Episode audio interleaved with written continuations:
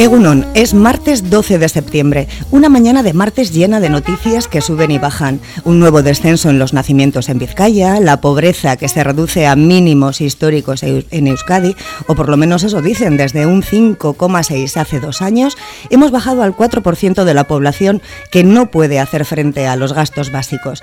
Pocos parecen cuando al salir a la calle la frase más oída es no sé cómo voy a llegar a final de mes.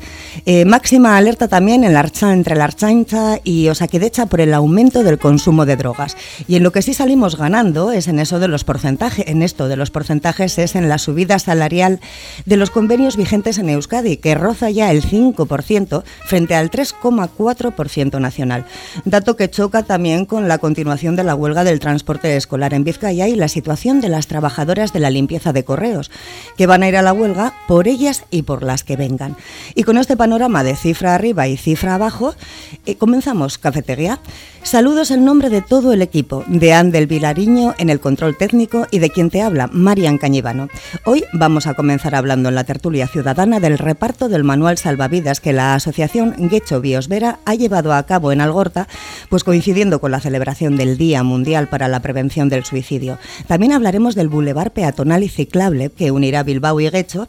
Han comenzado ya sus obras eh, del primer tramo entre Erandio y Lameaco. Hablaremos de los buenos datos del gasolino de Portugalete en estos meses de verano y de la situación que han tenido que sufrir los pasajeros de un vuelo procedente de Zurich al darse cuenta de que alguien había decidido volar sin equipajes. Dos horas mirando cómo daban vueltas la cinta vacía en la recogida de equipajes hasta que a alguien se le ocurrió dignarse y avisarles.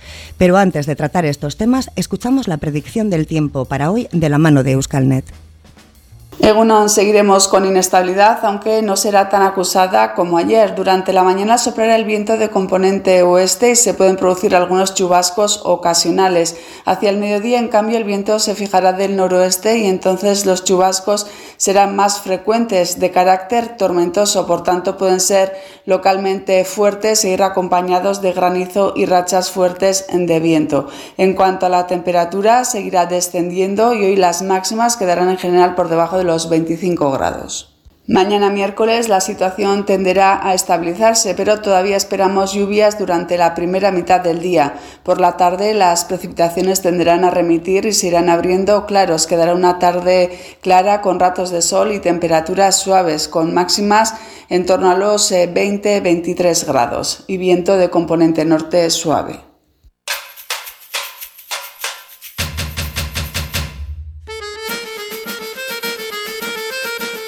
La previsión meteorológica que, para la que esperamos eh, más tormentas y más lluvias en el día de hoy, eh, vamos a pasar a presentar a nuestros tertulianos de hoy. Contamos hoy con la presencia en los estudios de Porto Radio de Maite Uribarri. Hola, Maite. De Juan Antonio Erdí. Hola. Y de Paco Belarraola. ¿Qué tal? Opa, bien. Bueno, eh, lo mismo que a los tertulianos de ayer. ¿Qué tal vuestro verano? Para empezar. Yo a gusto, por lo menos eh, pasar bien y pasado. Has pasado bien, ¿no? O sea, se puede decir muy positivo el verano y con las pilas cargadas, Paco. No sé si con las pilas cargadas, demasiado calor, pero sí, a gusto, a gusto. Sí, Maite. Bueno, bien, yo cuidando el, pueblo, y, pero bien, bien. Te he visto cuidando el pueblo porque cuidaba yo la otra mitad. Aquí sí, sí, o sea que, pero vamos, yo le paso también muy bien. Las hemos fiestas. Estado, hemos estado cuidándolo las Sí, las fiestas de Porto, yo he disfrutado, la verdad. Juan Antonio. Pues a mí ha sido un poco de todo. Bien la primera mitad, un poco más malo la segunda. Sí, bueno, no te vamos a preguntar por si es un tema complicado o malo. Sí, pues, dos fallecimientos. Sí. es cierto, sí es cierto. Tenemos que dar desde aquí y recordar otra vez que, que, bueno, en mi caso, una de las personas que sí conocía. Mm. Eh, nos ha dejado. Igual pertenecía a cómplices literarios, igual Juan Antonio quiere ser tú. Era, era Mari Carmen Azcona y mm. Nuestra Mari Carmen. Sí, sí, una persona que ha sido clave en el activismo cultural aquí. Le mandamos un besito desde aquí y para los familiares un abrazo, un abrazo enorme también. Eh, vamos a pasar al primero de los temas de hoy. La Asociación Guecho Biosfera ha repartido en Algorta, coincidiendo con la, con la pasada celebración del Día Mundial de la Prevención del Suicidio, un manual salvavidas entre quienes paseaban por la zona de Aiserrota y La Galea. Esta es una iniciativa privada, pero bueno, según los datos de la Organización Mundial de la Salud, son más de 700.000 personas las que se quitan la vida al año en el mundo. La han calificado como prioridad de salud pública y para la OMS el objetivo continúa siendo centrar la atención en el problema, reducir el estigma asociado a él, a la vez de crear conciencia entre las organizaciones, los gobiernos y el público, dando el mensaje singular de que el suicidio puede prevenirse. ¿Qué opináis de iniciativa como la de Gecho Biosvera y de su intento de visibilizar el problema repartiendo en esta ocasión este manual salvavidas? Maite. Pues a ver, yo toda iniciativa que sea para, para beneficiar a cualquier causa, digamos, pues me parece bien.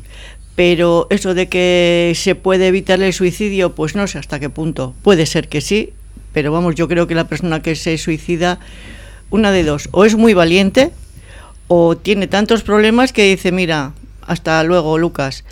Pero bueno, la iniciativa como tal me parece bonita, me parece buena. En un momento en el que, bueno, después de la pandemia los problemas psicológicos han aumentado muchísimo, aunque no nos quieran hacer mucho caso y los psicólogos en, en Osakidecha o en la sanidad pública sigan siendo los mismos, ha aumentado muchísimo. Eh, ¿Realmente es para prevenir o quizás para dar visibilidad? Yo creo que más, pienso eh, que más lo segundo pienso. O sea, eh, la verdad es que mm, muy poco se sabe de la gente que se ha suicidado. Oye, se ha suicidado fulanito. No, no se dice, se No ha se muerto publica. o se ha Mm. matado o no sé qué, pero se ha suicidado. Normalmente esa palabra está un poquito escondida. A mí me parece, ¿eh? Que está un poco escondida. Es un poco tabú, Paco. No sé, es una lucha que procede desde hace muchos años y que no solamente no se da solución, que, sino que se intenta hacer visible porque el crecimiento de ello ya se ha socializado. Entonces, cuando algo eh, abarca un espacio eh, en la sociedad, un espacio además concreto, el origen del problema para que haya suicidios y sobre todo en gente tan joven eh, no es algo tan fácil de... Tiene que ser multifacético y tendrá que ser que las personas entendidas vayan dando pautas de los por qué suceden y los responsables políticos tendrán que dar o intentar visualizar, dar margen para que se pueda visualizar qué soluciones puede haber. ¿Están dando margen? ¿Están visualizando los políticos? ¿O están mirando para otro lado a ver si se soluciona solo el problema? ¿O nadie se da cuenta de que hay un problema? Durante muchísimo tiempo la gente que aparecía tirada en el tren o en la ría o tal, simplemente se decía un poco, ha aparecido un hombre en la ría, se ha tirado alguien a las vías del tren, pero no se asumía que era una decisión voluntaria. Ahora parece que se empieza a asumir que existe un número de personas importantes que toma la decisión de, de apartarse, de quitarse de la vida, porque eh, no es capaz de enfrentar el problema o, o, ha tomado una decisión para enfrentar el problema de otra manera. Sí. Juan Antonio. Sí, yo creo en este sentido que hay otro problema.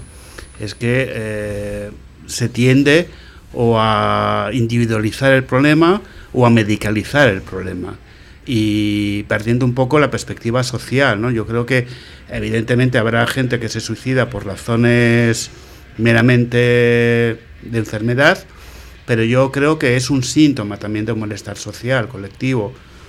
Y, entonces esto evidentemente no se quiere eh, confrontar, no se quiere analizar, ¿no? Y, y bueno, eh, una de las principales causas de suicidio, por ejemplo, es la situación laboral, ¿no?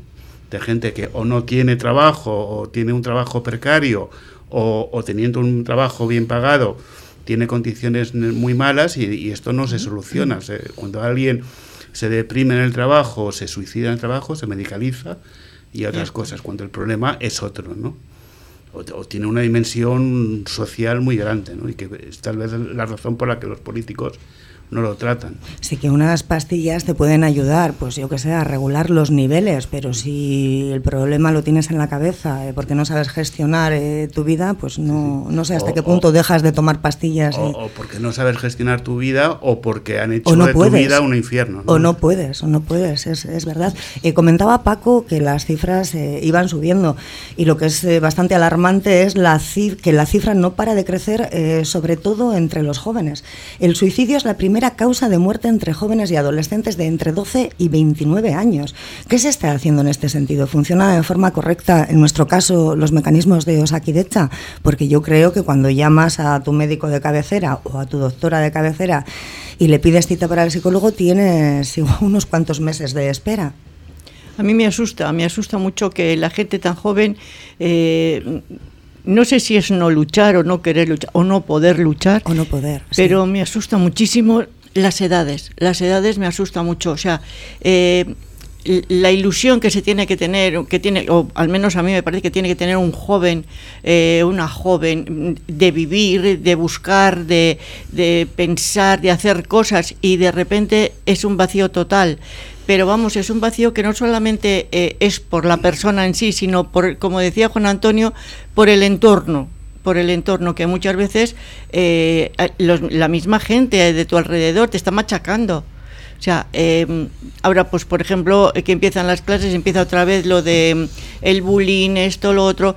Bueno, pues puede llegar a ser eh, algo que de verdad duela, eh, y a los chavales, pues lo que decíais antes, que no saben, no se sabe gestionar. No, no se sabe, no se sabe, no saben gestionarlo y son muy jóvenes. Eso, es, sobre todo a mí las edades esas eh, me asustan, me asustan mucho el que no quieran o no puedan o no sepan luchar. Paco. Yo no creo en la culpa individual de, creo que es un fracaso social colectivo, pero creo que las responsabilidades no las podemos echar sobre nosotros mismos porque eh, este sistema en el que estamos viviendo va creando una especie de pobreza mental, va eliminando las pautas de autodefensa que todos hemos conocido y hemos tenido en lo colectivo, va individualizando a la sociedad y eh, o encuentras tu salida particularmente o eres un fracasado o una fracasada. Entonces, eh, una sociedad enferma es triste, pero produce este tipo de cosas en la gente más joven y con menos defensas, desde mi punto de vista. Yo, yo estoy totalmente de acuerdo. yo creo que es un problema sistémico, es un problema de estructura social en la que estamos, de este capitalismo tardío que ha hecho a gente pues eh, meros seres consumistas y nada más, ¿no? Entonces, eh, claro, eh, está bien hacer campañas como las de hecho, como las, de, las del ayuntamiento, pero si al final no, no resolvemos el problema de fondo, nos quedaremos a medias, ¿no? Como siempre. Bueno, pues eh, es un tema complicado este. Eh, sin movernos de hecho, nosotros vamos a cambiar radicalmente, porque la Diputación Foral de Vizcaya ha comenzado ya los trabajos de construcción del bulevar peatonal y, ciclable que conectarán Bilbao y Guecho de forma sostenible. Van a ser 6,5 kilómetros en total y el primer tramo, el comprendido entre Erandio y Lamiaco, va a contar con un presupuesto de 9,9 millones de euros y con un plazo de ejecución de 16 meses y ya se ha iniciado. ¿Qué opináis de este proyecto? Bueno, todo lo, todo, lo que sea repartir situaciones positivas es bueno. Eh, a mí me parece que los videogorris fueron buenos, que las zonas de paseo y de... Em, em, que posibiliten el, caminar conociendo todos los paisajes diferentes que tenga una orilla o la otra, me parecen positivos. Eh, y que se empiece en una parte en, la margen derecha o se empiece en la, en la margen izquierda, eh, puede tener su, su, peculiaridad y sus porqués, pero creo que más tarde, más temprano, las dos orillas tendrán ese paseo que unirá toda la margen de, del Nervión hasta Bilbao. Sí, yo lo estaba pensando también, el margen izquierda nos vendría muy bien, en vez de tener que coger metro o autobús en el verano, bueno, con el calor que está haciendo este verano, no sé yo si va a ser bueno ir en bicicleta, por lo menos de la de pedales, si es eléctrica igual vas con el aire un poco más fresco pero se acabará haciendo también en la margen izquierda. Yo es que recuerdo que la Comisión Municipal de Portugalete, y me imagino que fue una comisión coordinada con diferentes eh, municipios de la margen izquierda, tenían ese proyecto hace igual 20 años. Entonces, aunque, tardando, ¿eh? se haga más tarde, el asunto, la importancia de las cosas es que cuando empieza un proyecto, ese proyecto no se pare, tenga una transición en el tiempo hasta su ejecución. Entonces yo creo que se ejecutarán esas, esas posibilidades. 20 años igual se ha parado un poco el proyecto, Paco. No lo sé. Yo recuerdo que había multitud de, de proyectos en aquella época, eh, que era una época pues eh, ferviente en cuanto a proyectos, etcétera, etcétera, eh, que no se materializaron, pero que sí se hicieron estudios para poder materializarse en el tiempo. Entonces, que llegan con 20 años de retraso, bienvenidos que lleguen. El asunto es hacerlos y luego ya veremos su efectividad. Y luego, ¿dónde se empieza? ¿En margen derecha o en margen izquierda? La importancia está en que donde se empiece probablemente se subsanarán ciertos errores que en la segunda fase o en la segunda parte que se hagan no, no habrá esos mismos errores. Pues vamos a quedarnos con la parte positiva y es que los errores que se hagan en este, en este bulevar peatonal y, y ciclable de, de, Bilbao Guecho, pues no los vamos a cometer en el margen izquierda. Igual ya se ha inventado la bicicleta espacial para cuando hagan el Videgorri de, de margen izquierda pero por esta parte también eh, no había tramos ya hechos, porque en Luchana me parece, ¿no? Esa zona hasta hasta Bilbao, hasta bueno, alguna hasta el inicio de Bilbao, hasta Basurto, eh, creo que había una zona ya peatonal. Y de aquí, o sea, de Santurchi me parece, para Ciervana no había. Sí, sí, sí. Sí, eh, sí hay. Por eso, yo creo que sí que había también, ¿eh? Pero una cosa es el la, la parte efectiva que había de aquí, yo de lo que yo recuerdo, eh, que probablemente se haya modificado y se haya cambiado, pero la parte efectiva que yo recuerdo es que eh, la, la parte más, más plana y más posible de realizar ese, ese corredor desde margen izquierda, toda la margen izquierda de Santurce, incluso empalmando con Mamariga y con la parte de Ciervan hasta Bilbao, era aprovechar eh, Renfe, la línea del tren. La línea del tren. Entonces, además esa experiencia ya se traía de, otro, de otra no me acuerdo exactamente si era de Inglaterra o era de, Japón o de dónde era. Eh, claro, si tú las vías del tren las tienes aquí, con hacer una alzada y un saliente, un vuelo, tienes eh, conectado todo. Entonces, eh, pero resulta de que ese solar, o sea, toda la Renfe es propietario también del suelo que, en la que está. Entonces había que conseguir los permisos con ellos, una serie de dificultades. Pero las dificultades, aunque estén en el tiempo, seguirán subsanando y se irán haciendo posibles.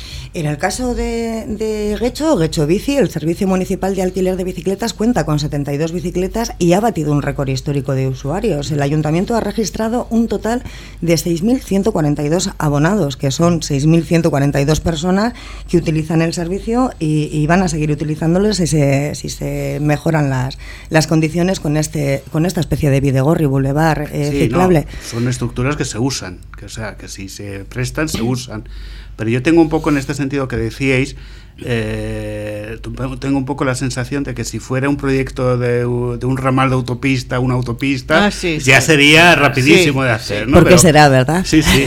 Y, y, estamos un poco como lo de antes, ¿no? Pues soluciones a medias. A mí el proyecto me parece muy bien por sí mismo, pero claro, al mismo tiempo, eh, si nos limitamos a hecho, están haciendo la reforma de la, de la avanzada, están haciendo el proyecto este megalómano del puente del subterráneo, eh, que es una carretera, debajo del Nervión, y pues esto es un poco migaja. O sea, decir, que me parece bien que lo hagan y que lo tengamos y lo aprovecharemos y andaremos en ello, pero, pero al final son medias tintas, ¿no? Tiritas.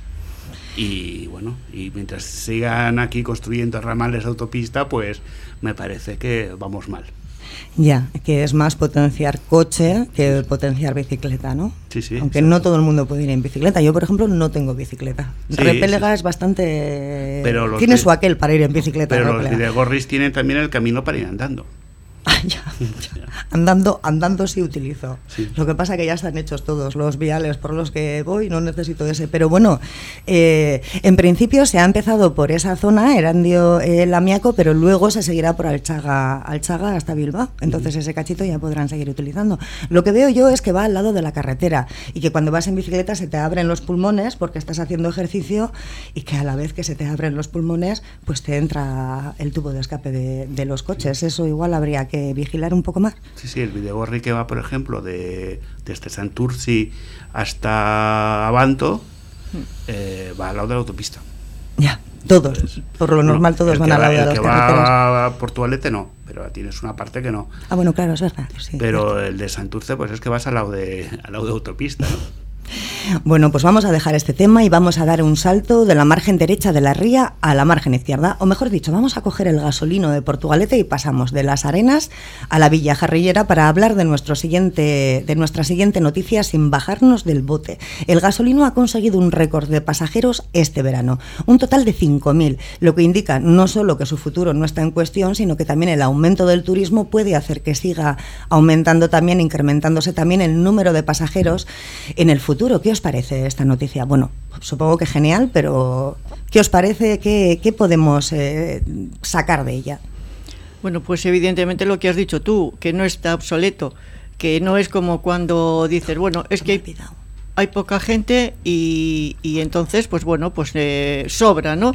Lo que creo que, eh, mm, en este caso yo creo que lo que decían que sobraba era el de Erandio, no el de no el bote de aquí de Porto. Hombre, no es que sobre, lo que pasa que es que Erandio ha tenido un bajón importante durante la pandemia y tenían problemas. entonces, bueno, a mí lo del bote me parece muy bien, a mí me encanta ir en el bote. Yo siempre, casi siempre, no te voy a decir yo que siempre, siempre, porque alguna vez sí que he pasado en el puente, pero yo normalmente siempre paso en el bote siempre me ha gustado pasar en el bote y creo que como yo, mucha gente de, yo cuando paso me encuentro con mucha gente del pueblo. A mí también me gusta más pasar en el bote. bueno, el puente está genial también. Sí, ¿eh? pero no, sí, sí, yo en el bote y yo, vamos, mis nietos han montado en el bote desde que los cuido yo. Nosotros sin bajarnos del bote íbamos para un sitio para otro y yo le decía al botero, eh, ¿cuánto? No, ¿cuántos eh, tengo que pagar? Y me dice, no sé, no los has contado. O sea que sin bajarnos del bote los niños ya han disfrutado. Sí, eh, al hilo de lo que comentabas, el puente colgante también ha experimentado un incremento del 24%, un incremento espectacular. Incluso hay turistas que cogen el puente para pasar a Guecho, se dan una vueltecita por Guecho y luego cogen el, puente, el bote perdón, eh, para volver otra vez a Portugalete. Paco. Sí, bueno, yo me alegro por, los boteros y, y, por esa tradición, pero eh, creo que si tienen campañas como estas, pues lo de que estaban en peligro el tránsito en el bote, pues desaparecerá ese peligro. En Erandio continúa, en Erandio continúa. Pero yo me imagino que eh, lo mismo que se subvencionan ciertos transportes, deberían de haber una subvención cuando una de esas del transporte del Andio, por ejemplo, tiene dificultades. Ya no hay la industria que había, ya no pasa la cantidad de personas, etcétera, etcétera, pues puede tener una subvención para sostenerlo en el tiempo. Hombre, si, si tienes que sostenerlo en el tiempo y al final se demuestra que ya no es, no es viable o no es factible, pues eh, desaparecerá como tantas cosas de la vida pero yo creo que sería bueno hacer un esfuerzo por sostenerlo. En principio el turismo es muy importante para mantener este tipo de transporte. De hecho, el día que más afluencia eh, han tenido en el gasolino de Porto ha sido en el Día de la Virgen de la Guía de este año, eh, el 1 de julio, que, coincidía también con, la, con el Tour de Francia. Entonces ese día fue apoteósico, no daban abasto. Entonces el turismo es muy importante para, para mantener. Sí, pero es un. Bueno, esto seguimos como todo, siempre, es una industria de alpargata. Y, bueno. Pero bueno, sí, yo creo que son cosas que hay que mantener y, y además que es más ecológico, ¿no? A veces eh, buscamos soluciones, bueno, medianamente ecológico. Eh, a veces buscamos soluciones colectivas eh, novedosas y las tenemos ahí delante y que sirven. Yo me acuerdo cuando era pequeño, ahora me estaba acordando que había un gasolino que iba desde Santurci hasta el Gorta, que yo no sé si, si por la largura de, del trayecto que, o por qué se acabó desapareciendo, pero me acuerdo que yo era pequeño y que iba y pasabas un rato bastante bonito porque además veías los barcos ahí, pasabas por delante de ellos, ¿no? A todos los niños les encanta pasar en el bote. No conozco a una criatura que no le guste y, a mí también me sigue encantando, ¿eh? O sea, es algo que pero, se te va pero, quedando. Pero ese tenía un sabor especial por eso, porque cruzabas eh, con barcos, ¿no? Barcos eh, grandes que estaban esperando ir a puerto y desapareció. Y bueno, pues vamos a intentar que, este no desaparezca. Unos consejos publicitarios y enseguida volvemos aquí en Cafetería. Es tiempo de recuperar sensaciones. Y en Bayonti nos encanta ser tu punto de encuentro con tu gente. El lugar de diversión y juego de los chiquis o simplemente una parte pequeñita de tu vida. Gracias por dejarnos acompañarte. Centro Comercial Bayonti. Uno para todos. Es momento de vivir el color, momento de Esteco Pinturas, alta decoración, manualidades, papeles pintados, alfombras y cortinas, suelos, coordinación de gremios. Esteco Pinturas, desde siempre en Avenida Libertador Simón Bolívar 14, Aupa Jarellera. En el bar ferry de Portugalete triunfo seguro con sus pinchos de tortilla, pero de goleada con sus pinchos variados. Y los jueves, viernes, sábados y domingos, pinchos morunos de cordero para tirar cohetes. Bar Ferry en Poeta 10 Gaviño 4 junto a la iglesia de Nazaret. Aupa Portu.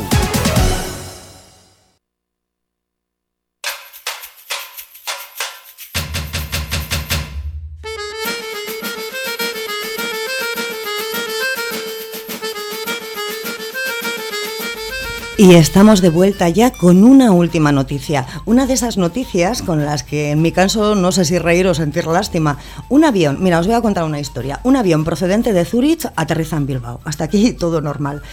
Y cuando los pasajeros se dirigen a recoger su equipaje, que es lo más normal cuando tú bajas eh, de un vuelo, pues pasa una hora, pasan dos horas y sorpresa, les informan de que al no haber suficiente personal de tierra en destino, la compañía ha decidido que volaban sin una sola maleta porque se les hacía un poco tarde para recoger a los pasajeros que estaban esperando a ese mismo avión en el aeropuerto de Bilbao, en Loyu. Eh, Edelweiss Air es la ocurrente compañía. Bueno, pues aquí os dejo, como parece de chiste, pero es que es tan real como las dos horas que han tardado en darles las explicaciones al al, pasaje. ¿Qué opináis? Tú te marchas de vacaciones, haces tu maletita días anteriores, igual te estás un mes metiendo cositas en la maleta para que no, para que no se te olvide nada y cuando coges el vuelo, pues alguien decide que, no va a viajar con, con maletas, que con que vayas tú solo ya es suficiente, ya comprarás allí las cosas. ¿Qué opináis? Pero es una decisión, una decisión de alguien. De la compañía, porque no había suficiente personal de tierra en origen para, para, coger las maletas correspondientes a los pasajeros que se habían montado en el avión y montarlas o, subirlas al, al, equipaje, a la zona de equipajes de, la, de la, aeronave. imagino que si el vuelo fuese Bilbao-Zurich sería peor todavía, porque alguno llevaría dinerillo caliente para... pues mira, no me había puesto a pensar en eso, pero vamos, que si alguien llevaba dinerito caliente para traer de Zurich a Portugalete, pues se les ha quedado allí. Eso, eso, es de, eso será menos. ¿Qué opinas, Paco? Es que no, no, soy capaz de hacerme a, a la idea de, quién ha podido tomar esa decisión. No dice, no dice, ha salido un responsable de la compañía hablando y dando explicaciones y la explicación ha sido esa. No había suficiente personal y entonces alguien, que no se sabe quién, ha decidido que, que el vuelo viajaba sin maletas. O sea, me parece tan ridículo. Hombre, para la feria de gangas de Portugalete, que es, o sea, perdón, para la semana de gangas de Portugalete, que es esta semana, pues sería genial. Oye, llegas al Oyu, te vienes hasta Porto, te compras tus cositas que están rebajadas y te vuelves otra vez a, tu casa a Zurich. Claro, sí, y las maletas que se queden también allí y no se las devuelven ni nada. De... No, hombre, supongo que estarán todas juntas. Pero, pero me imagino que luego su dueño irá a reclamarlas, ¿o qué? ¿O cómo va esto? No lo sé, no lo sé. ¿Vosotros qué haríais en esta situación? Si os veis en esta situación, Hombre, denuncia, supongo, porque eh, tú cuando contratas un vuelo, contratas que te lleven la maleta. Pero sirve de algo la denuncia, porque tengo la sensación de que tú denuncias, pero bueno, pues como el que oye llover. Pues no sabemos, pero algunas veces sí que yo he oído que alguna compañía ha sido condenada a pagar y indemnizar, entonces de algo servirá, pero vamos, algo habrá que hacer, porque si no... Paco, que te estoy viendo así con la cara que no sabes ni lo que te digo. Es que es surrealista, no, no, es, no es fácil de entender que eso suceda. y aparte no sé si es muy creíble o es una salida de la empresa eh, que ha decidido, bueno, hay que dar una explicación y vamos a dar una, pero no, es que no es muy... No sé, se escapa a lo que a lo normal. Es que nadie ha avisado encima a esos viajeros de que sus maletas no iban a viajar en el mismo avión que ellos no les ha dicho nadie nada, entonces eh, llegan aquí y después de esperar dos horas, que es que encima han tenido que estar esperando dos horas, nadie les ha dicho cuando estaban saliendo de la, del avión que, no tenían maletas. No les hagas esperar dos horas, que son dos horas que se pueden utilizar para hacer compras, que no tienen ni cepillo de dientes. Pues bueno, eh, el cepillo de dientes se lo compran en el aeropuerto. bueno, es lo que menos eso importa. Es lo menos, eso es lo mínimo. Pero es que a mí me parece tan absurdo y, y, el, y sobre todo, el que ha tomado la decisión, con qué, no sé, con qué flema ha tenido que hacerlo, ¿no? Porque eh, una cosa de esas no es eh, decir, oye, se me ha caído un pañuelo y pues bueno, pues no pasa nada. Pero es que te llevas, ¿tú qué sabes lo que se lleva en la maleta? Pues lo que llevas es... Claro, eh, pero te has quedado, no sé si es verdad que te has quedado sin ello, yo estoy un poco con él. O sea, hay que eh, denunciarlo. O sea, es que eh, si todo dice, va, ¿para qué no sirve la denuncia? No, no, pero hay que denunciarlo. O sea, una denuncia de uno, de dos, de cuatro, de, de, de 60, de los que sean, supongo que valdrá. Pero si han tomado esa decisión, ellos ya dan por sentado que la gente les va a denunciar. Entonces, sale más barato hacerles, entre comillas, la gracia de, de dejarles las maletas allí y posteriores denuncias, que, no que las denuncias que igual les pueden llegar a coger los pasajeros que están esperando en Bilbao. eh, porque no llega el vuelo, sale más barato, entonces ellos han valorado y han dicho, va, nos van a denunciar de las dos maneras, que no sale más barato. No, no, ese es un problema en gen- general, no solo en la aviación, supongo. Que es que muchas veces das un mal servicio porque tú ya tienes tu lucro, tu beneficio, y ya cuentas que vas a tener una serie de denuncias y ya, ya tienes eh, dentro del presupuesto lo que tendrás que pagar de, de multa, de subsidio, lo que sea. Y bueno, yo lo- en este caso me, lo que me pregunto es si es una compañía de estas de low cost que siempre nos dan noticias bastante frugales sobre maltrato al pasajero o de qué tipo de compañía es, ¿no? Muy seria no parece. No, muy seria no, parece más bien que de, de chiste. Paco, Todavía está asombrado. sí. A ver, una empresa decide, mm, sea de avión, de autobús, de lo que sea, decide que va a hacer un transporte de pasajeros. Son 90 o serán 120 o sean 60, me da exactamente igual. Pero se hace eh, acreedor a esa necesidad de los pasajeros y los va a llevar a tal destino, pero no solo a ellos, también a sus equipajes. Y una cosa es que se te pierda un equipaje en el trayecto, en el transbordo, en, se ha movido de su sitio, lo que sea. Y otra cosa es que no haya llevado ninguno. No, no, que no los han montado en el avión, no Es- los es- han montado. Es que es muy difícil de entender. No es que se pierdan, que también es una lotería, porque tú coges un vuelo y te marchas de vacaciones y metes tu maleta, pero no sabes dónde va a aterrizar la maleta. Tú aterrizarás en destino, pero tu maleta puede estar viajando por todo el mundo. ¿Que hay errores eh, grandes? Pues sí, mira, la selección española debió de ir a no sé qué país a jugar y no tenía ni botas, ni camisetas o ropa de no sé qué, porque se ha quedado en el, pues donde sea. Bueno, y todo el mundo dijo eso no es normal. Claro. Entonces, no- pues imagínate esto otro, eso no es normal. Es que dentro de la normalidad no entra el... Bueno, te pueden avisar, oye, mm, mira, tenemos un problema, eh, si quieren viajar con nosotros, viajen y si no, esperen a sus maletas, pero es que habrá gente que se quede pegada a la maleta. Yo es que no, de verdad no logro entenderlo. O sea, es que me parece tan absurdo eh, el que vayas a montar a, a unos viajeros en un, en un avión, avión, un tren o en fin, lo que sea, ¿no? Donde sea. Y sí. que, y que, bueno, pues que decida X, no sabemos quién, que bueno, que el, el fulano va, va a viajar, pero su maleta no. O sea, es que me parece mm, mm, de verdad de, de película de cine. Pero humanamente a nadie se le, nadie de la compañía se ha parado a pensar en que eso puede ser un grave problema para los pasajeros. Eh, si hay niños pequeños, pues imagínate que estén sin ropa, sin pañales, porque te lleves dos en el bolso, pero el resto los llevarás Sí. en la maleta. Eh, no sé, ahora ir a denunciar. ¿Sirve de algo las denuncias? Yo creo que a las compañías. eh, Bueno, a veces sí. Por lo menos el toque de atención, como Sí, dice sí. Juan Antonio, yo creo que sí, que sirve.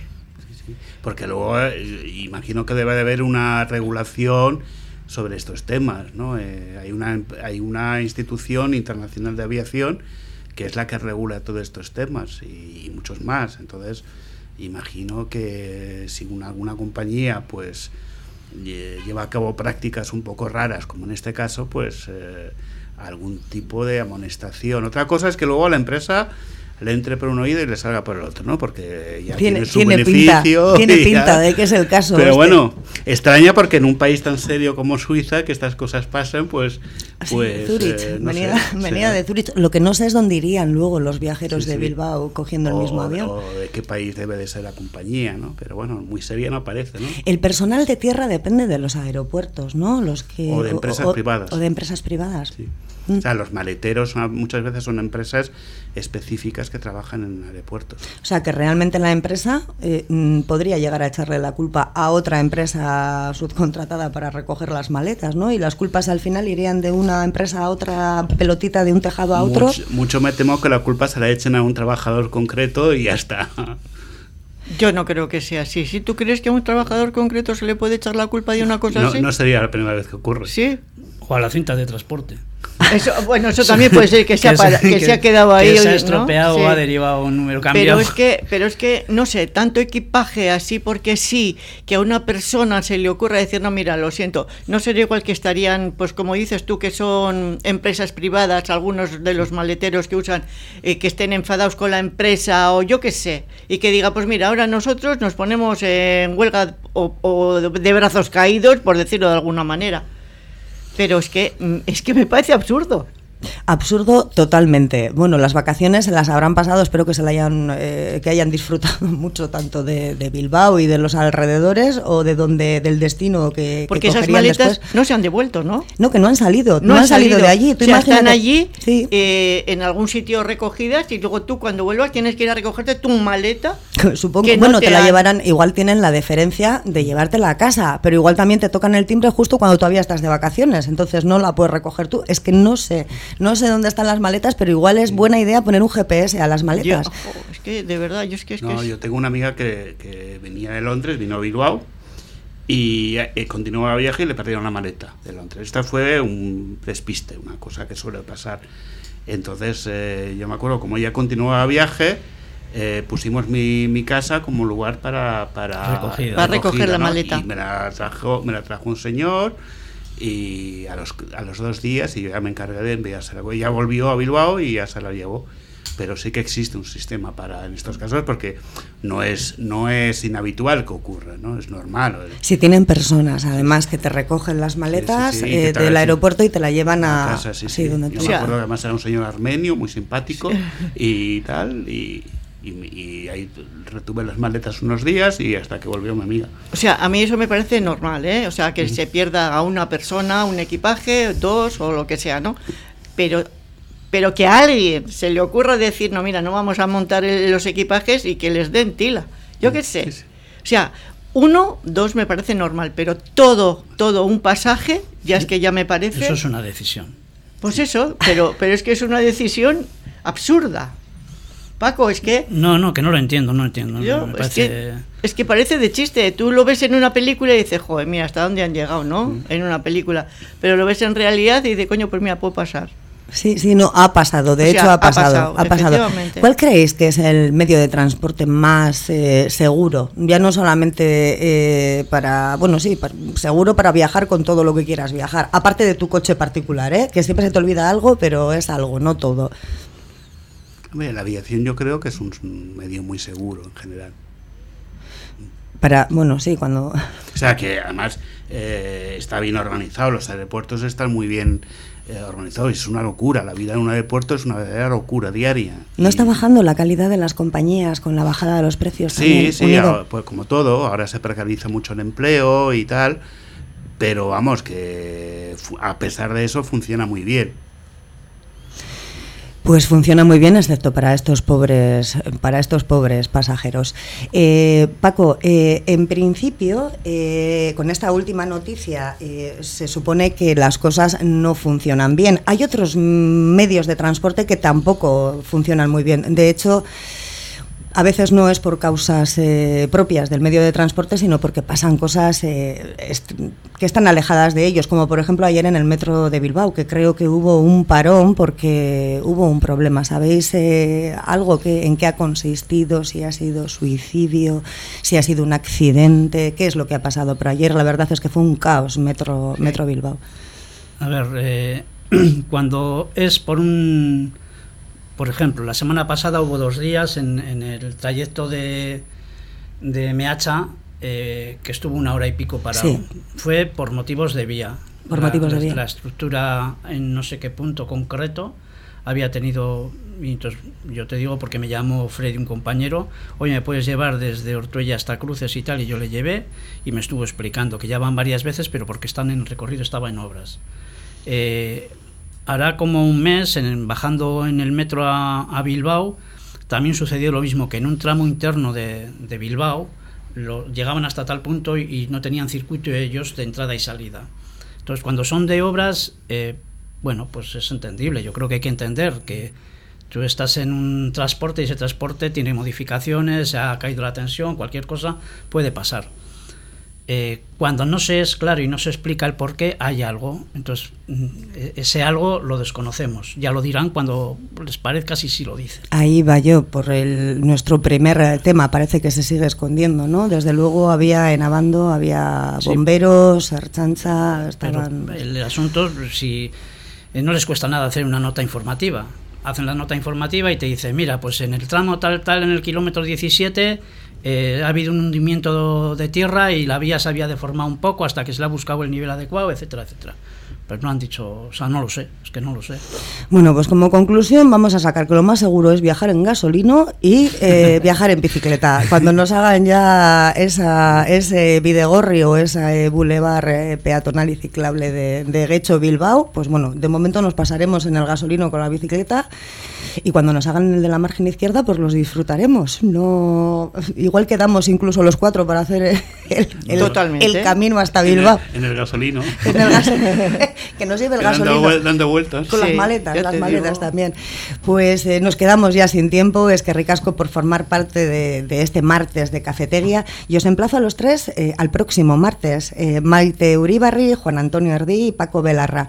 Unos minutos de publicidad y enseguida volvemos aquí con la entrevista del día Iñaki Sasiain, presidente de la Asociación de Comerciantes eh, Baturic de, eh, de, Trapagarán, que nos va a hablar de esa nueva campaña de, de bonos Cuida Trapagarán. Mira, también se pueden pasar por Trápaga los, los que han venido en el avión para comprar alguna, alguna cosita del equipaje que les haga falta.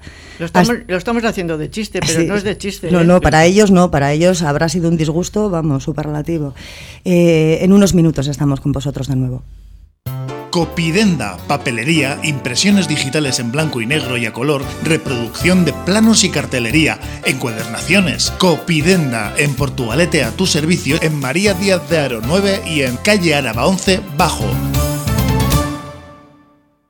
En Ortuella Talleres El Gallo, especialistas en medición de humos, sistemas antipolución y frenómetro para la ITV disponen del software de diagnóstico más avanzado del mercado y todo el mantenimiento y reparación de tu vehículo se lo toman muy en serio.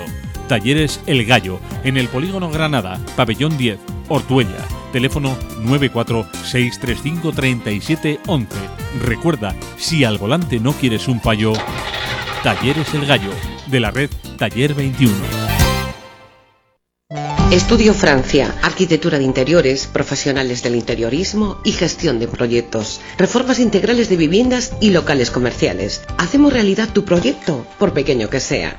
Confíanos tu idea y disfruta del resultado sin sorpresas. Presupuesto controlado y obras en plazo, gracias a un equipo multidisciplinar de profesionales que realizan un seguimiento diario de la obra. Estudio Francia, calle Barringoitia, número 7, Portugalete. Llámanos al 616 994 419.